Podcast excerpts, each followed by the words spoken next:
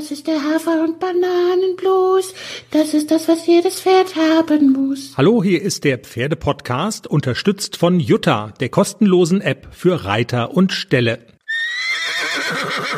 Der Pferdepodcast Adventskalender. Wir robben uns an den heiligen Abend ran und öffnen Türchen Nummer 19 in unserem Pferdepodcast Adventskalender. Eine Geschichte von unserem Hundemädchen Lulu aus dem Buch Lulus Life. Und Jenny, heute geht's in den Urlaub. Etwas, was. Aber Urlaub? Kannst du erklären, was das ist? Soll ich das mal buchstabieren? Ja. Und also so das Konzept und Prinzip Urlaub, man hat's schon wieder vergessen. Also Dinge, die in diesem Jahr wegen Corona so gar nicht gingen. Man kann es in unserem Büchlein nochmal nachlesen, was so die Idee davon ist. Es gibt mehrere Urlaubsgeschichten in unserem Buch und ähm, wir haben mal so die eins, zwei am Anfang so ein bisschen überschlagen. Wir mussten äh, Lulu nämlich durch diesen Wanderurlaub äh, zu Beginn eher tragen, als dass sie selber gelaufen ist. Naja, da war sie noch ganz klein. Da war sie ganz klein, aber dann irgendwann hat sie also ungeahnte Kräfte entwickelt und ungeahntes Selbstbewusstsein. Das muss man ja schon sagen. Sie ist so von ihrer äh, so physisch ist sie eher ein Fliegenschiss, aber das Ego ist manchmal riesengroß, ganz im Gegensatz zu dir. Du hast Schiss vor Kühen in den Alpen. Ja.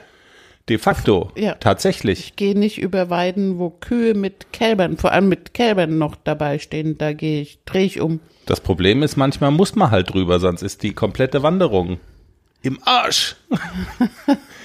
Na gut, aber wir hatten ja eine Beschützerin dabei und äh, diese Rolle hat Lulu ein ums andere Mal übernommen. Und darum geht's in der Geschichte heute. Jetzt machen wir erstmal die Hymne mit Manny und Lulu.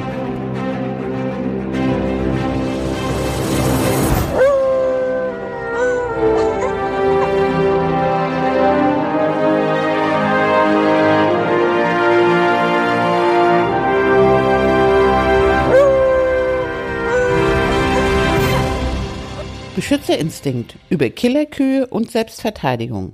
Dass ich mich regelmäßig erhole, ist auch deshalb unbedingt geboten, weil meine Fähigkeiten als Jagd- und Wachhund in den Bergen besonders gefragt und nötig sind. Ich sage nur Killerkühe. Österreich ist ja bekanntermaßen das Land mit der weltweit größten Dichte der aggressiven Eutertiere.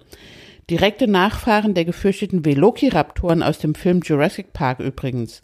Wenn sie Junge haben, sind sie besonders unberechenbar und gereizt. Doof wird's, wenn der Wanderweg über eine Wiese führt, die voll steht mit den Kuhraptoren. Sie empfangen uns schon am Tor mit blutunterlaufenden Augen. Und da steht sie dann, meine Hosentrompeter-Kombo aus Hessen. Holgi, Freund der Familie, der sein Auto auch dann aussaugt, wenn es nicht dreckig ist, seine Frau Uschi, die Leinsamen über ihr Frühstücksobst streut, what the fuck, Frauchen, die Buchhalterin ist von Beruf, noch Fragen, und Herrchen, der keine Horrorfilme schaut, weil er sonst nachts nicht schlafen kann. Wir fassen zusammen. Auf der einen Seite des Zauns haben wir angriffslustige Killerkühe, auf der anderen Seite die Hosentrompeter. Und mich die kleine Lulu mit dem großen Navy Seal Herz. Es sind diese Momente, in denen ich spüre, dass genau jetzt mein Einsatz gefragt ist. Momente, in denen die Instinkte Besitz von mir ergreifen und mein Handeln steuern. Augenblicke, in denen ich Luft hole, meinen kleinen Hubraum ganz groß mache und zu einem gefährlichen Knurren ansetze. Ein Grummeln ist es noch zu Beginn. Grumm. Ein Motorrad der Marke Harley Davidson ist mein Vorbild. Grumm. Ich fixiere den Kuhraptor mit den Augen. Ich drehe am Gashahn. Orgle den satten Harley Bell Sound auf 6000 Umdrehungen hoch. Und siehe da, die Killerkuh bewegt sich. Nur drei Schritte, aber es wirkt. Und ich setze nach mit Bällen, aggressiv und laut, wie ein Gitarrenriff der Rolling Stones auf einem Open-Air-Festival. Satisfaction, ba ba ba ba bam, bälle ich, knurre ich, Babababam! Und die Killerkuh weicht weiter zurück, dreht schließlich um und ergreift die Flucht. Was meine Hosentrompeter ohne mich gemacht hätten? Die Frage erübrigt sich. Sie hatten mich ja. Ich lege übrigens keinen Wert auf einen Danke. Gebt mir stattdessen einfach eine extra Portion Rind in den Napf. Ich bevorzuge ganze Tiere. Dankeschön. Als die zehn Tage in Österreich zu Ende gehen und wir wieder in die Heimat fahren, sticht der Abschiedsschmerz in meiner Brust. Alpen, Almen, Österreich. Ich habe mein Hundeherz an euch verloren. Und die Österreicher mag ich auch leiden.